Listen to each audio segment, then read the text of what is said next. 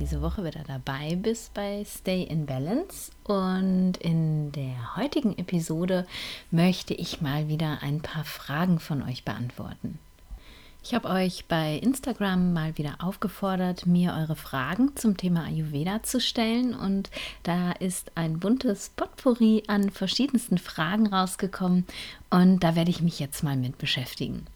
Ähm, die erste Frage geht ums Thema ayurvedischer Umgang mit lebenslanger Krankheit, wie zum Beispiel der Neurodermitis. Eine ja, aus schulmedizinischer Sicht lebenslange oder chronische Erkrankung wird im Endeffekt im Ayurveda ganz anders gesehen. Da, wo die Schulmedizin sagt, das ist chronisch, das geht nicht mehr weg, wie zum Beispiel eine Neurodermitis oder wie mein Herzensthema, die Migräne, hat der Ayurveda eine ganz andere Sicht drauf. Denn aus Sicht des Ayurveda ist es tatsächlich so, dass jede dieser Erkrankungen, die wir in der westlichen Medizin beschreiben, im Endeffekt nur ein Symptom ist einer Dosha-Dysbalance. Das heißt, deine ähm, Doshas, also deine Bioenergien, befinden sich nicht mehr in dem ursprünglichen Gleichgewicht, in dem du geboren worden bist. Sie sind also außer Balance. Und je nachdem, welches Dosha bei dir außer Balance ist und ähm, welche Anlage oder Veranlagung du hast, eine Erkrankung zu bekommen, kann sich das in ganz unterschiedlichen Krankheiten äußern. Um das jetzt nachvollziehen zu können, ist es vielleicht ganz spannend, hier nochmal die Episode aus letzter Woche anzuhören, wo ich dir die Entwicklung der Krankheiten aus ayurvedischer Sicht erklärt habe, über die sechs Krankheitsstadien im Ayurveda gesprochen habe und da tatsächlich auch genau erklärt habe, warum der eine Mensch mit der gleichen Dysbalance doch eine ganz andere Erkrankung entwickelt als der nächste. Und wenn wir jetzt von chronischen Erkrankungen wie zum Beispiel der Neurodermitis sprechen, dann befinden wir uns hier schon im Stadium der Manifestation, also in einem der späten Krankheitsstadien, ähm, wo sich eben tatsächlich das Dosha schon an dem Ort der Erkrankung, und das ist bei der Neurodermitis zum Beispiel die Haut, niedergelassen hat und dort eben die natürliche Funktion des Gewebes stört. Und daraus entwickeln sich dann entsprechend entsprechend die Erkrankungen. Da wir uns eben schon in einem späten Krankheitsstadium befinden und danach eigentlich nur noch das sechste Krankheitsstadium folgt, aus dem ähm, oder von dem man tatsächlich sagt, dass es an der Stelle dann nur noch sehr schwer behandelbar oder schwer umkehrbar ist, ähm, ist es natürlich so, dass äh, chronische Erkrankungen wie die Neurodermitis aus Sicht des Ayurveda schwer zu behandeln sind. Das liegt aber eben einfach daran, dass sich das Dosha da schon so festgesetzt hat und dass es einfach eines gewissen Aufwandes bedarf, um es ja aus diesem Gewebe wieder zu lösen, es wieder zurück zu transportieren, da wo es hingehört und dann eben auch das erhöhte Dosha loszuwerden.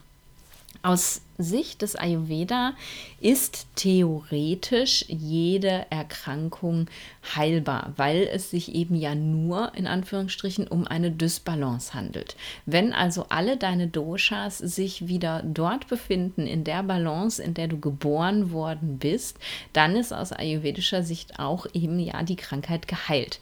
Es ist eben nur tatsächlich so, dass es, wenn eine Erkrankung schon sehr lange andauert oder die unter ungünstigen Bedingungen steht, es einfach sehr viel schwerer ist, sie zu heilen.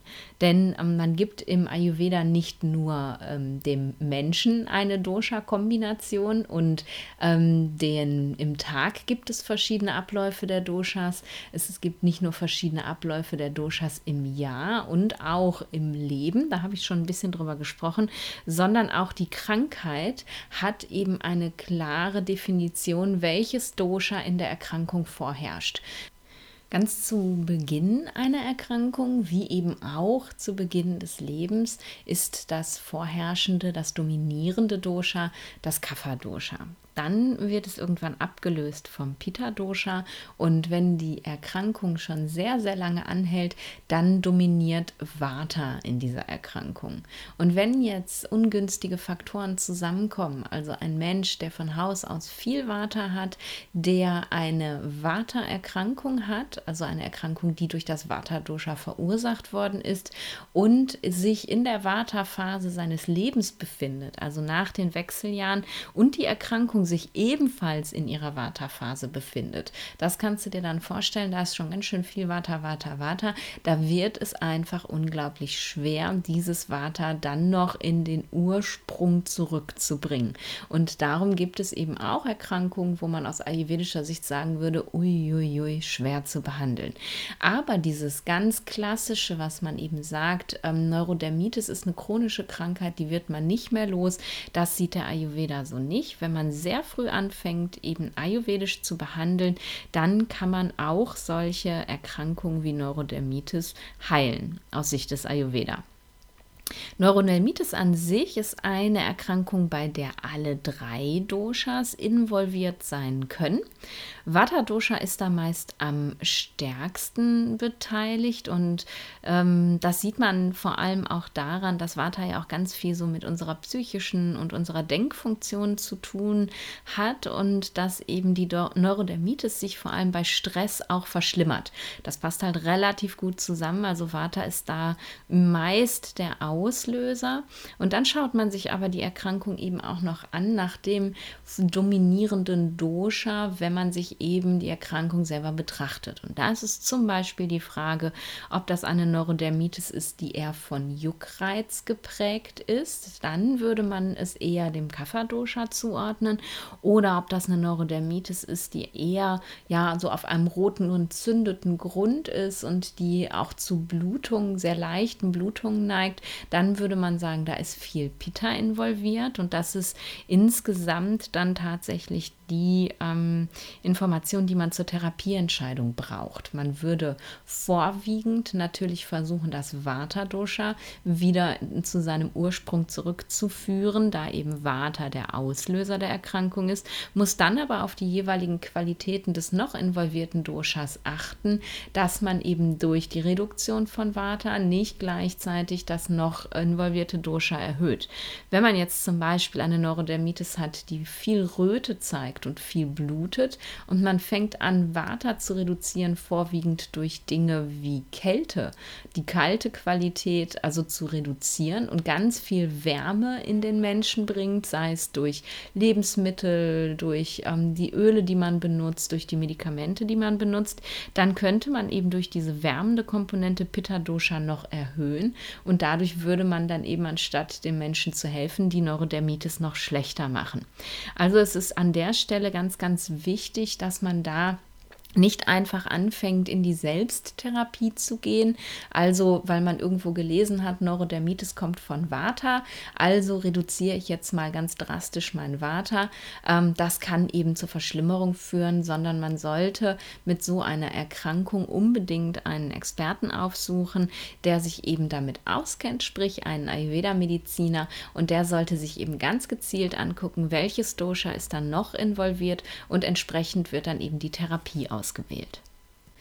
Ich hoffe, das hat der Betroffenen jetzt ein wenig geholfen. Es ist natürlich per Ferndiagnose äh, und ein Fragesticker über Instagram schwierig, ähm, Fragen zu beantworten. Aber so allgemein denke ich mal, war das zumindest schon mal ein Hinweis, wie man da an der Stelle weitergehen kann. Und vielleicht auch eine kleine Hoffnung, ähm, dass man nicht denken muss, man ist mit seiner Neurodermitis jetzt einfach allein gelassen. Man hat sie halt und man muss damit leben.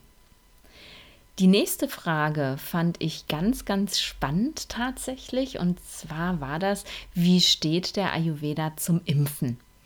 Mm, das ist natürlich eine Frage, die ähm, ja sich nach der Lektüre oder dem Studium der alten Schriften extremst schwer beantworten lässt. Denn es ist ja tatsächlich so, dass es vor ein paar tausend Jahren, als das alles entstanden ist, keine Impfstoffe gegeben hat und dass man sich da auch gar nicht drüber im Klaren gewesen ist, dass es sich jetzt um Bakterien, Viren, Pilze, was auch immer handelt, die diesen Krankheitszustand ausgelöst haben des Menschen. Darum findet man natürlich nach Durchsicht der Literatur keine Informationen dazu, was man machen kann ähm, aus ayurvedischer Sicht beim Impfen. Es ist aber so, dass eben in verschiedenen Schriften spezielle Rituale beschrieben werden zur Immunisierung von Kindern.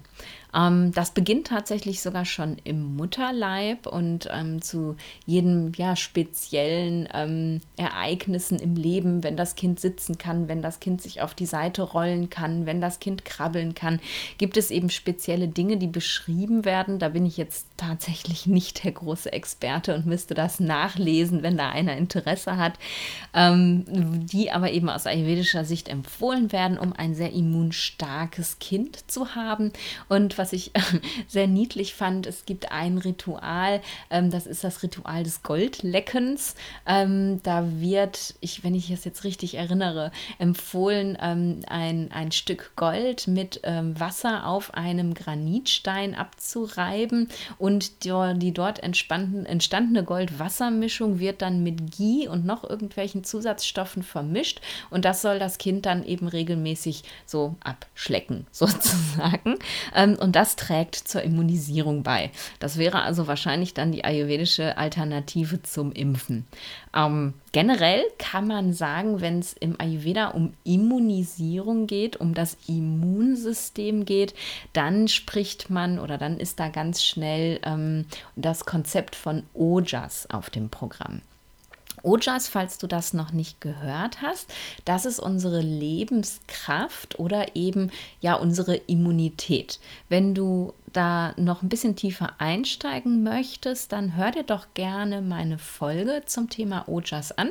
Da habe ich genau erklärt, was das ist, wo das herkommt, wie das entsteht und was man auch machen kann, um eben mehr Ojas, also mehr Immunität in sein Leben zu holen.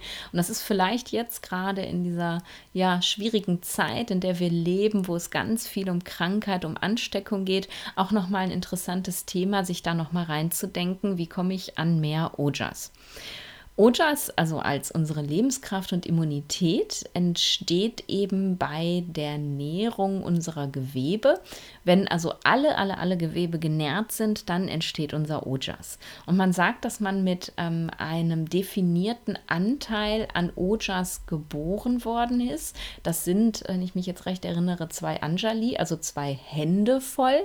Und ähm, die sitzen in unserem Herzen. Also die Menge an Ojas sitzt in unserem Herzen. Und äh, wir verbrauchen sozusagen immer, wenn wir mit irgendwelchen Bakterien, Viren oder sonst was in Kontakt kommen, aber eben auch, wenn wir Stress haben, wenn wir anderweitig krank sind, verbrauchen wir Teile unseres Ojas. Und das müssen wir eben wieder auffüllen, weil definitionsgemäß, wenn Ojas leer, Mensch tot. Also sollte man gut darauf achten, dass man seinen Ojas immer im Plus hält und dann nicht ins Dispo geht, sonst ist aus ayurvedischer Sicht nicht mehr viel mit Leben. Also ist daran dann klar der Zusammenhang, wenn unser Ojas zu wenig ist, dann ist unsere Immunität zu wenig und dann stecken wir uns eben mit Krankheiten an, weil Ojas dann nicht mehr gegenhalten kann. Also hör dir wirklich gerne die Folge nochmal an und schau, wie du deinen Ojas auffüllen kannst. Aber, jetzt kommt mein großes Aber als Schulmedizinerin, bitte interpretiere das jetzt nicht so, dass ich gesagt hätte, wenn du immer schön das Ojas deiner Kinder auffüllst, müsstest du sie nicht impfen lassen. Denn da schlägt tatsächlich mein Schulmedizinerherz in mir und das wird es auch immer tun. Ähm, ich bin definitiv Impfbefürworter. Ich bin ganz klar dafür, dass man diese Erkrankung, die man eben mithilfe von Impfstoffen Impfstoffen ausrotten kann. Diese Erkrankungen, die im Endeffekt ja nur entstanden sind, dadurch, dass wir auf der Welt sind, die ähm, ja durch unsere Ballungszentren entstanden sind, durch unser enges Aufeinanderhocken, durch ähm, ja, das äh, Übertragen von Tieren auf Menschen, wie jetzt auch diesem Coronavirus zum Beispiel, ähm, denn dadurch sind die entstanden, also unnatürlich entstanden. Und wir haben eben ein Mittel, einen Weg gefunden, diese Erkrankung wieder loszuwerden, also auszurotten. Und das sollten wir tunlichst auch tun, es sei denn, wir wollen uns ausrotten. Das ist vielleicht für die Welt eine gute Idee, aber ich finde es eigentlich ganz schön zu leben und ich möchte nicht ausgerottet werden.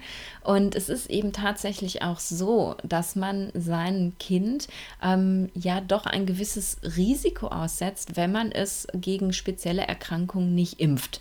Jetzt könnte man sagen, naja, das sind ja alles Kinderkrankheiten und das übersteht das Kind schon und manche schicken ihre Kinder ja so, sozusagen auch zu solchen ähm, Windpockenpartys und so, damit die die sich anstecken, damit die Immunität entwickeln gegen diese ähm, Erkrankung und die dann später als Erwachsene nicht mehr kriegen können. Diese Immunität kann man eben aber auch über Impfstoffe entwickeln und bei den meisten dieser Erkrankungen ist es auch tatsächlich so, dass ähm, es sehr gut ist, diese Krankheiten nicht durchzumachen. Nimmt man jetzt zum Beispiel Mumps als Kinderkrankheit, kann das eben, wenn man sich mit Mumps infiziert, zu einer sogenannten Mumps-Orchitis führen. Das ist eine Entzündung eben im Bereich der männlichen Geschlechtsorgane, der Genitalien, die zu Sterilität führen kann. Also wenn du dein Kind ähm, Mumps durchmachen lässt, dann kann es sein, dass es später keine Kinder kriegen kann, weil es eine Mumps-Orchitis hatte. Bei den Windpocken ist es zum Beispiel so, dass man ähm, durch das VZV-Virus, also Varicella Zoster Virus, ähm, das die Windpocken verursacht, ähm, eine ähm, Meningitis oder Enzephalitis bekommen kann. Mehr eine Meningitis tatsächlich, ähm, aber es kann eben zu einer Entzündung im Bereich des Gehirns oder der Hirnhäute führen und ähm, das möchte man doch bitte nicht. Und das ist eben eine Komplikation, die man von popligen Windpocken bekommen kann. Was das Allerschlimmste tatsächlich ist, das ist, ähm, das sind die Masern. Weil Masern, naja, die hält man ja auch ähm, für, ja, so eine Kinderkrankheit, da kriegen die halt die Masern. Das Problem ist, wenn man eben die Masernviren einmal hatte und die in sich behält, also die nicht ähm, weggehen und das tun sie eben nicht, sie bleiben halt, ähm, dann kann man dadurch im späten Kindesalter, im Erwachsenenalter irgendwann ähm, eine sogenannte Slow Virus Infektion entwickeln, also eine Spätinfektion dieser Erkrankung. Und bei den Masern nennt man das subakute sklerosierende Panenzephalitis. Und ähm, das ist eine, eine unglaublich schwerwiegende Erkrankung, die immer zum Tod oder zumindest zu schwersten Behinderungen führt und gegen die es kein Mittel gibt. Das heißt, weil das Kind in der Kindheit eine leichte Maserninfektion hatte, vielleicht gar nichts Schlimmes gewesen ist, kann eben dieses Kind später eine tödliche Gehirn Gehirnerkrankungen bekommen. Und das möchte man doch als, als Elternteil nicht verantworten, oder?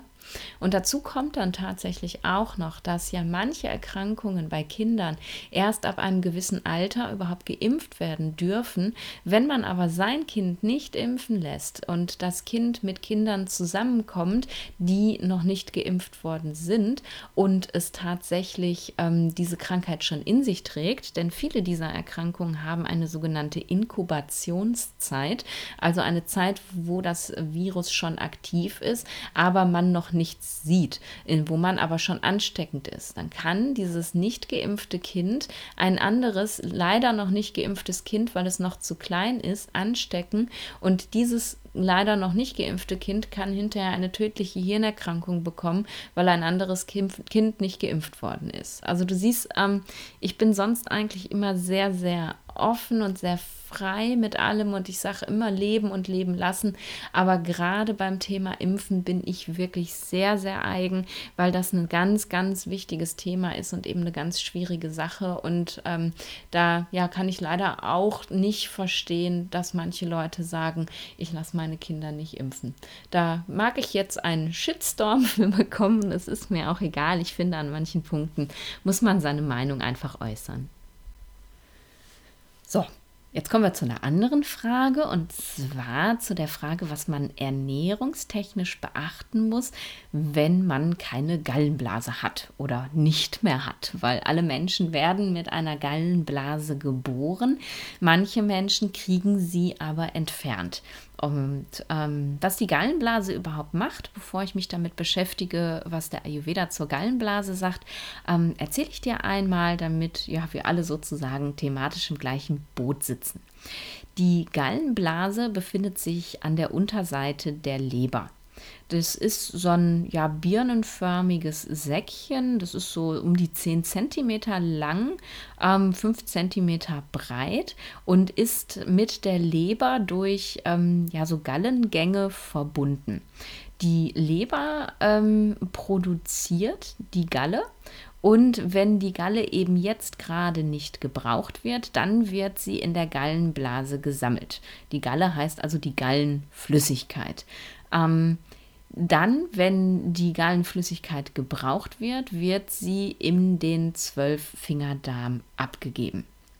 Die Leber produziert jeden Tag so circa ja, 800 bis 1000 Milliliter Gallenflüssigkeit. Und die Gallenflüssigkeit ist ganz, ganz wichtig bei der Fettverdauung, beteiligt sich eben aber auch an der Verdauung der anderen Dinge, aber ist vor allem an der Fettverdauung beteiligt. Und ähm, ja, wenn halt die, die, äh, wenn wir was Fettiges essen, generell wenn wir was essen, aber wenn wir eben sehr fettig essen, dann wird die Gallenblase sozusagen ausgequetscht und alles, was drin ist, wird in den zwölf Fingerdarm, in das Duodenum abgegeben und hilft eben dort bei der Verdauung mit. Und ähm, so erklärt es sich eben auch, dass wenn jemand keine Gallenblase mehr hat, dass er ähm, jetzt kein lebenslanges bedrohliches Problem bekommt. Denn die Gallenblase ist im Endeffekt nur ein Speicher. Die ist nur ein, ein, Organ, das dafür zuständig ist zu sammeln, genauso wie unsere Harnblase auch. Die führt sonst außer Sammeln und Abgeben keinerlei Funktionen aus. Also wenn man eben ohne Gallenblase leben muss, heißt das jetzt nicht, dass man keine Gallenflüssigkeit mehr hat. Es ist dann tatsächlich einfach so, dass die Leberproduktion ähm, dafür ausreichen muss für das, was man isst. Es wird also nicht gesammelt, sondern einfach kontinuierlich abgegeben in den Zwölffingerdarm. Und ähm, deswegen ist einfach die Portion der Gallenflüssigkeit, die man bekommt, wenn man jetzt zum Beispiel sein Mittagessen einnimmt, nicht mehr so groß wie die, die man bekommen könnte, wenn man äh, das Gallenblasenreservoir noch hat, also alles auf einmal ausgequetscht wird. Und deswegen wird es ähm, nach einer Gallenblasenentfernung empfohlen, dass man eher tatsächlich mehrere kleinere Mahlzeiten über den Tag verteilt zu sich nimmt, anstatt drei, klein, äh, drei große Mahlzeiten, weil es eben sein kann, dass dann die Gallenflüssigkeit, die direkt aus der Leber kommt, nicht mehr ausreichend ist, ähm, um die Mahlzeiten komplett zu verdauen. Das kann dann eben auch im Verlauf der Zeit peu à peu versucht werden, wieder umzustellen. Bei manchen Leuten bleibt es aber so, dass sie einfach auf Dauer eher kleinere Mahlzeiten zu sich nehmen. Man sollte besonders auf schwer verdauliche Lebensmittel achten, wie Hülsenfrüchte, Kohl ähm, und Unmengen von Rohkost. Das kann dazu führen, dass eben ja nicht ausreichend verdaut werden kann und eben Verdauungsbeschwerden entstehen. Und man sollte, wenn man keine Gallenblase mehr hat, eben nicht massiv fettreiche Sachen zu sich nehmen. Also wenn die Hauptmahlzeit jetzt aus so einer richtig geilen, fettigen Portion Pommes besteht, hm, da läuft mir das Wasser im Mund zusammen, ähm, dann kann das eben sein, wenn du keine Gallenblase mehr hast, dass du davon wirklich Durchfall bekommst, Sodbrennen bekommst, dass es dir wirklich nicht gut geht, weil nicht anständig verdaut werden kann. Aus Sicht des Ayurveda ist es tatsächlich ähm, ja, vergleichbar mit den Empfern äh, Empfehlungen aus der Schulmedizin. Es gibt natürlich jetzt nicht in einem Ayurveda-Buch einen Ratgeber zum Thema, wenn dir die Gallenblase entfernt wurde. So funktionieren nun mal die alten Texte nicht. Aber man kann sich eben tatsächlich, wenn man ein Grundverständnis von Ayurveda hat, herleiten, ähm, was da vor sich geht, wenn plötzlich keine Gallenflüssigkeit mehr da ist. Denn wenn man ähm, dann so wie, wie Ayurveda sich unsere Anatomie erklärt und vor allem unsere Verdauung erklärt, sich das anschaut, würde man eben die Gallenflüssigkeit in Verbindung bringen mit Akne. Akne, das ist ja unser Verdauungsfeuer und Akne ist ähm, letztlich, wenn man das übertragen möchte auf ja ganz körperliche Sachen, eine ähm, sind unsere Verdauungssäfte sozusagen. Das ist also die Magensäure, die sich im Magen befindet, die das Essen aufspaltet. Unten ist es eben die Gallenflüssigkeit, also auch die Gallensäure, sagt man ja gerne, die eben im Zwölffingerdarm sitzt und dort unsere, ähm, ja, den fettigen Anteil unserer Nahrung aufspaltet. Wenn du also tatsächlich dann dein anatomisches Akne-Reservoir verloren hast, weil es eben operativ entfernt werden musste, kann man sich vorstellen, dass das dein Akne generell schwächt. Dass es eben tatsächlich so ist, dass du ähm, ja jetzt mit einem Akne ausgestattet bist, das nicht mehr so den Bums hat, wie es vorher mal hatte. Es ist immer noch da, es kann seine Funktion immer noch ausführen, aber es ist jetzt eben von Natur aus, weil die Gallenblase fehlt, nicht mehr so hoch funktional, wie es mal gewesen ist. Und darum ist eben die Empfehlung aus ayurvedischer Sicht, wenn du keine Gallenblase mehr hast, dass du auf dein Akne besonders aufpasst. Das bedeutet, dass du dich sehr an die ayurvedischen Empfehlungen zur optimalen Ernährung hältst, also dein Akne nicht durch eine schlechte Ernährung zusätzlich belastest. Ähm, wenn du genau noch mal wissen möchtest, was sind jetzt die Empfehlungen eigentlich, dann hör dir gerne meine Folge zum Soul Food an. Da habe ich einmal genau erklärt, was denn so die Basisempfehlungen im Ayurveda sind. Das Akronym Soul steht für saisonal organisch unverarbeitet und lokal.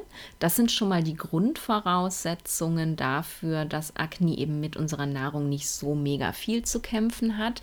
Und dann sind auch die Nahrungsmittelkombinationen sehr, sehr wichtig, weil ähm, der Ayurveda empfiehlt ja spezielle Kombinationen nicht, wie zum Beispiel Milchprodukte mit Fleisch, ähm, die Fleischsorten untereinander oder rohes Obst mit Milchprodukten, rohes Obst mit Getreiden. Das sind eben alles Dinge, Dinge, die schwer verdaulich sind, ähm, die für dein durch die fehlende Gallenblase geschwächtes Akne einfach sehr viel Arbeit bedeuten. Und dann kommen eben auch noch Dinge dazu, wie zum Beispiel Rohkost. Ähm, wenn du viel Rohkost isst, dann belastet das dein Akne, weil es das Rohe erstmal auf Körpertemperatur und kochend machen muss, bevor es es verdauen kann. Und wenn dein Akne eben den Bums verloren hat, weil die Gallenblase fehlt oder einfach nicht genug Nachschubakne geliefert wurde, so kann man sich das ja vorstellen, ähm, dann ist Rohkost für dich eher ein Thema, das nicht so gut funktioniert. Also auch kalte Sachen, also alles, was Akne erstmal aufheizen muss, ist eher schwierig ohne Gallenblase. Da solltest du auch drauf achten. Noch empfiehlt man nicht, ähm, während der Mahlzeiten viel und vor allem auch nicht kalt zu trinken. Denn wenn du halt durch das kalte Trinken oder durch das viele Trinken dein Akne sozusagen vorher löscht, dann kann es tatsächlich sein, dass es dann die, der, der Bums nicht mehr reicht, um deine Mahlzeiten zu verdauen. Als kleinen Tipp, um dein Akne so ein bisschen anzufeuern, ähm, würde ich dir empfehlen, dass du dir angewöhnst, so circa eine halbe Stunde vor den Mahlzeiten einfach ein Glas Ingwerwasser trinkst. Das kannst du dir mit frischem Ingwer zubereiten, den du einfach mit heißem Wasser überschüttest. Oder du gibst einfach äh, einen Teelöffel getrockneten Ingwerpulver in ein Glas und gießt es mit heißem Wasser auf. Und das trinkst du so eine halbe Stunde vor den Mahlzeiten. Ähm, Ähm, dadurch wird das Akne eben angeregt und ähm, ist dann vielleicht schon mal ein bisschen breiter zu verdauen, sozusagen. Wenn du da noch ein bisschen mehr Bums draufgeben möchtest, kannst du dann Ingwer ähm, auch mit schwarzem Pfeffer zusammen aufkochen oder mit Piperli, also mit langem Pfeffer. Und wenn du Schärfe insgesamt gut vertragen kannst, könntest du sogar Cayennepfeffer benutzen. Da sei aber vorsichtig, je nach Dosha kann das sein, dass das für dich nicht das Optimalste ist und dass du davon sogar Sodbrennen bekommst. Also vielleicht bleib einfach beim Piperli oder beim schwarzen Pfeffer. Ja, wenn du jetzt eben mit dieser Grundvoraussetzung keine Gallenblase mehr zu haben leben musst, dann würde ich dir empfehlen, einfach wirklich mal besonders auf dich zu achten. Welche Nahrungsmittel lösen bei dir Blähungen aus? Welche Nahrungsmittel machen, dass du Sodbrennen bekommst? Von welchen Nahrungsmitteln bekommst du Durchfall? Hast du Nahrungsmittelkombinationen, wo du dich sehr müde und schwer fühlst nach dem Essen? Daran kannst du nämlich ablesen, dass AMA produziert wird, also Unverdautes. Wenn du also so ein Suppenkoma hast nach dem Essen, dann konnte dein Akne nicht mit dieser Mahlzeit umgehen.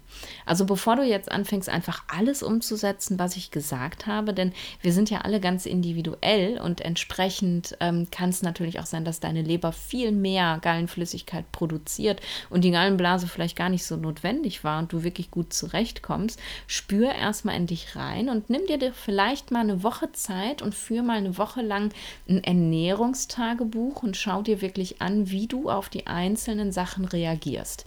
Große Mahlzeiten, kleine Mahlzeiten, gekochte Mahlzeiten, rohe Mahlzeiten, frühe Mahlzeiten, späte Mahlzeiten, Gewürze, die du benutzt. Ähm, all das kann dir einen Aufschluss darüber geben, wie gut ist dein Gallen Gallenblasenakne und ähm, musst du überhaupt was ändern oder nicht.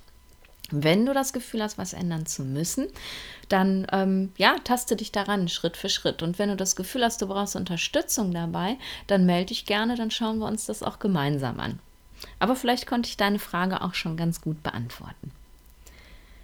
So, dann kam noch eine Frage, ähm, die war nicht sehr speziell, aber die möchte ich natürlich auch gerne beantworten. Und zwar, warum ist mir manchmal nach dem Yoga schlecht? Das fand ich ähm, die Frage ist mir noch nie gestellt worden, deswegen habe ich mich da so drüber gefreut. Ähm, und ich finde eben, das zeigt so, ähm, dass diejenige, die das gefragt hat, einfach auch irgendwie ein gutes Gespür für sich selber hat, so ähm, überhaupt erstmal wahrzunehmen, dass mir wird schlecht im Zusammenhang mit Yoga steht, das ist ja schon mal erstmal ein ganz gutes Zeichen, weil häufig ähm, laufen wir mit Symptomen durch die Gegend, die wir bemerken, aber uns fällt gar nicht auf, wie die eigentlich entstanden sind. Und wenn du schon mal merken kannst, dass dir nach dem Yoga schlecht wird, ähm, dann ist das doch schon mal der erste Schritt. Leider ist das jetzt äh, eine Frage, die ich einfach nicht pauschal beantworten kann, wo ich einfach sagen kann, ja, äh, dir wird vom Yoga schlecht, weil du immer das und das machst. Das ist natürlich schwierig. Das hat viel damit zu tun, ähm, welches Dosha bei dir führend ist. Ähm, ich, äh, also jedes Dosha kann generell Übelkeit erzeugen. Ähm, das kann ähm, was mit den Yoga-Asanas zu tun haben, die du ausführst. Denn aus ayurvedischer Sicht hat jede Asana eine spezielle Wirkung auf die Doshas. Ähm, du siehst also, das ist sehr vielfältig. Es kann zum Beispiel sein, ich nenne jetzt einfach mal so ein paar Beispiele und vielleicht findest du dich ja da drin wieder und sagst, oh, ja, das mache ich immer und deswegen kommt das, ah, jetzt weiß ich Bescheid. Ähm, es kann zum Beispiel sein, dass du eher eine trägere, eine Kafferverdauung hast. Und man sagt ja, man sollte Yoga nicht machen, wenn man gerade gegessen hat, aber wenn man eher so eine Kafferverdauung hat, dann kann das sein, ähm, dass du schon einige Stunden Abstand zwischen deiner letzten Mahlzeit und dem Yoga gelassen hast, ähm, aber du trotzdem noch nicht nicht ausreichend verdaut hast, ähm, dass also sozusagen alles noch im Magen rumliegt und dein, dein Kafferakni, das sogenannte Manda-Akni, versucht eben deine Mahlzeit immer noch zu verdauen. Und wenn du dann Yoga machst, dann kann dir davon einfach schlecht werden, weil du das Unverdaute im Magen nochmal so richtig durchgeknetet hast. Das wäre eine Möglichkeit. Es kann auch sein, dass du ähm, eher eine Pitta-Verdauung hast. Hast du also sozusagen alles, was du reinwirfst, einfach mal so durchbrennst. Ähm, und das sind eben die Menschen, die relativ rasch dann doch wieder Hunger bekommen. Und ähm, ich kenne das von mir selber. Ich habe zwar jetzt keine äh, keine Pitta-Verdauung, sondern eine Vata-Verdauung. Aber ich kriege auch sehr spontan Hunger. Und mein Hunger, gerade wenn er eben wirklich sehr spontan kommt, der äußert sich tatsächlich nicht in einem ganz normalen Hungergefühl, sondern in Bumsübelkeit. Also mir wird von jetzt auf gleich speiübel und dann denke ich, oh mein Gott. Und wenn ich dann nicht esse, dann ist es auch schon schnell zu spät. Ähm, und das kann eben sein, dass du vielleicht tatsächlich schon zu viel Abstand zwischen deiner letzten Mahlzeit und dem Yoga hast, so dass du sozusagen schon auf leeren Magen beginnst, Yoga zu machen und unter der Praxis, ähm, die ja manchmal eben dann doch auch ein bisschen fordernd ist, beginnst ähm, Hunger zu entwickeln und dein Waterflämmchen dann sagt Bums Übelkeit. Also vielleicht zeigt diese Übelkeit an, dass du Hunger hast. Da würde ich dir mal den Tipp geben, und ausprobieren, wenn du nach dem Yoga oder beim Yoga Übelkeit bekommst, ob es dir hilft, dann was zu essen. Ähm, das klingt jetzt ganz pragmatisch, ist auch so. Aber dann schau halt wirklich mal, ob du irgendwas leicht Verdauliches ähm, dann essen kannst, was dir aber schnell Energie liefert, wie so, so Energy Balls zum Beispiel. Oder du könntest, wenn es jetzt nicht kurz vorm Schlafengehen ist, ein bisschen Obst essen oder so, ähm, um einfach wirklich zu schauen, was passiert denn dann, wenn mir übel ist. Habe ich vielleicht dann einfach nur Hunger? Ist möglich.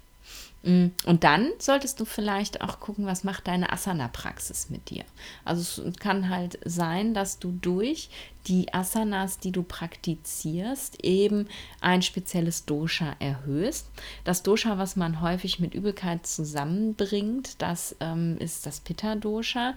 Und es kann eben sein, dass du vielleicht Pitta erhöhst, dadurch, wie du praktizierst. Ähm, und deswegen, ja, du danach Übelkeit bekommst. Alles, was so, ähm, was mit Twists zu tun hat, also Drehbewegungen zum Beispiel, erhöht eben ähm, das Verdauungsfeuer, also das Akne und damit kann es eben auch das Pitta erhöhen. Alles, was ja eher schweißtreibend ist sozusagen, also wirklich, wirklich anstrengend, das erhöht dein Pitta. Ähm, Dinge wie Rückbeugen zum Beispiel, also wo du eben wirklich so den vorderen Bauchbereich sehr dehnst, das wirkt tatsächlich erhöhend auf Pitta.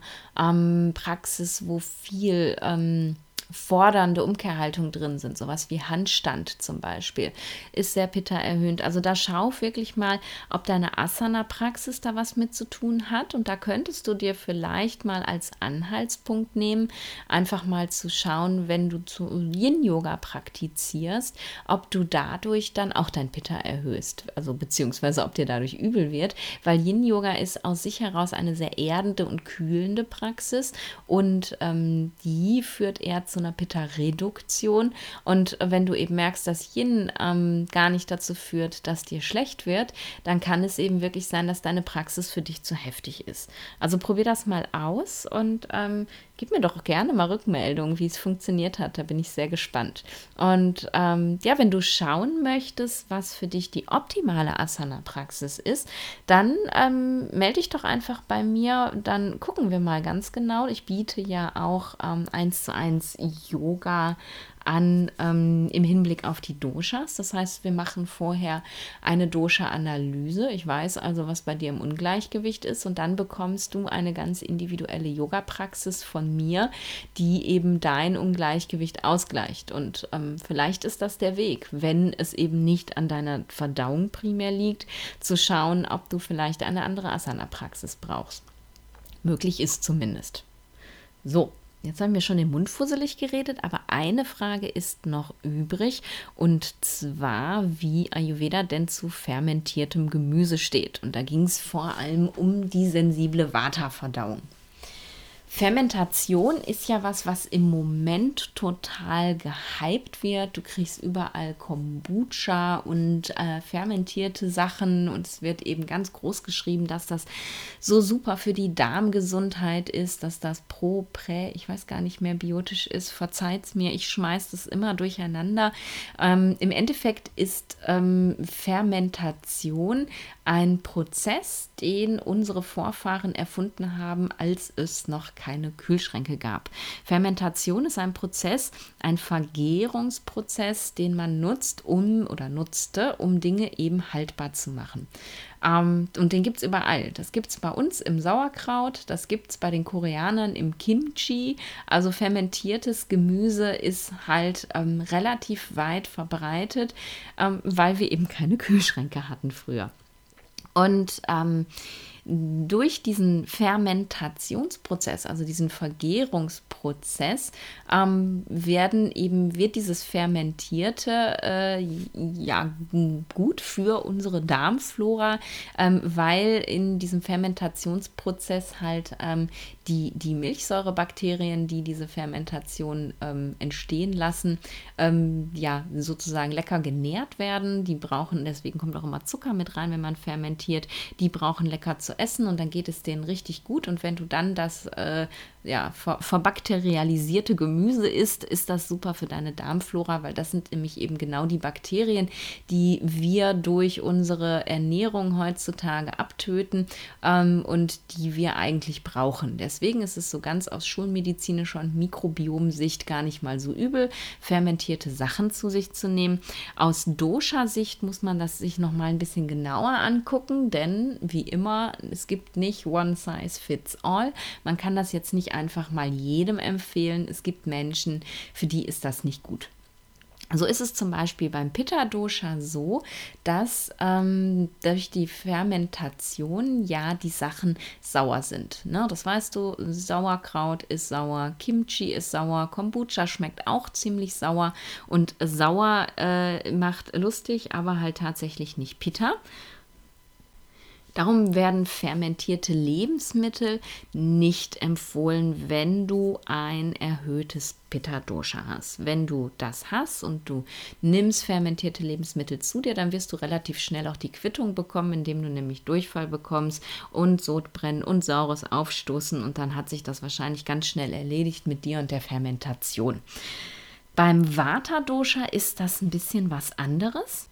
Denn um Vata zu reduzieren, empfiehlt man ja tatsächlich sogar die Geschmacksrichtung sauer.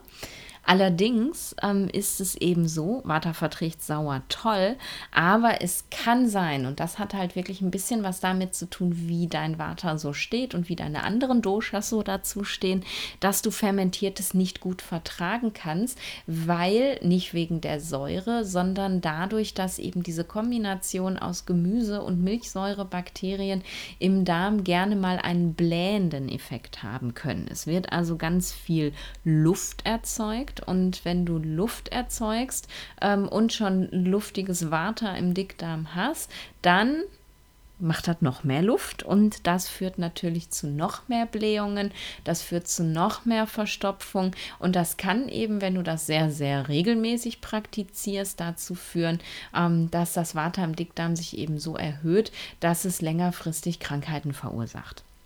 Auch dazu gerne nochmal die Folge von letzter Woche anhören, wie denn Krankheiten überhaupt entstehen. Du kannst ja, wenn du jetzt jeden Tag nur Sauerkraut essen würdest, nämlich auch eine Vata-Krankheit anessen. Aber das macht ja auch keiner von uns. Deswegen auch hier ganz klar der Tipp: Schau dir das an, wie du darauf reagierst. Wenn du fermentiertes Gemüse isst und es geht dir danach nicht schlecht, dann ist das völlig in Ordnung und dann kannst du das essen, weil dann ist deine Verdauung damit total klar, dann kann sie das verdauen und dann ist es okay. Wenn du es nicht verdauen kannst, dann kriegst du sofort den Stempel, dann gibt es sofort die Antwort, nö, funktioniert nicht, lass es bitte. Blähungen, Verstopfung, übelriechende Blähungen, Aufstoßen, also alles, was so mit Wind und Water im Darm zu tun hat. Probier das aus, aber generell Pitta mh, eher nee, Vata eher vorsichtig.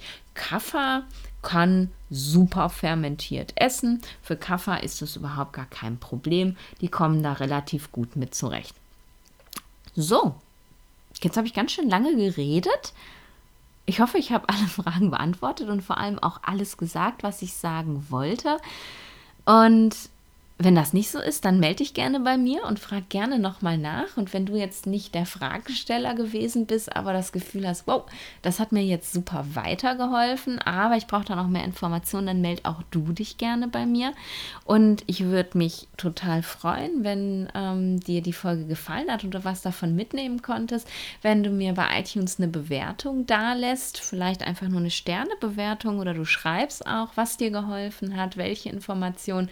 Das freut mich immer riesig, nicht nur, weil ich dann Feedback bekomme, was einfach auch mega schön ist, weil man sonst immer das Gefühl hat, seine Arbeit verpufft so irgendwo im Orbit, ähm, sondern weil es auch einfach so ist, dass mein Podcast dann leichter gefunden wird. Und ähm, ja, ich mache das halt, ja, weil ich einfach Menschen dabei unterstützen möchte, in ihre Balance zu kommen und gebe die ganzen Informationen raus, damit andere auch von profitieren können. Und gerade solche QAs, also euch, eure Probleme, die, die einfach aus dem Leben sind und die, wo ich nicht irgendwelche Texte aus Lehrbüchern zitiere, die sind einfach so, so wichtig, dass die, mit, dass die mit anderen auch geteilt werden können. Also teil die Folge auch gerne oder lass mir eine Bewertung auf Instagram da. Äh, nee, nicht eine Bewertung, einen Kommentar unter dem Post. Also ich freue mich über alles. Ich freue mich einfach, ähm, mit euch in Kontakt zu kommen. Und genau, die Links zu den Folgen, die ich erwähnt habe, findet ihr in den Show Notes. Genauso da auch ähm, den Link zu meiner Website, wo ihr mein ähm, Angebot findet findet, mein Beratungsangebot, mein Yoga-Angebot und meine E-Mail-Adresse, wenn ihr euch melden wollt, steht auch in den Show Notes. Ja, und jetzt wünsche ich euch eine schöne Woche und wir hören uns nächste Woche wieder. Und bis dahin, stay in balance.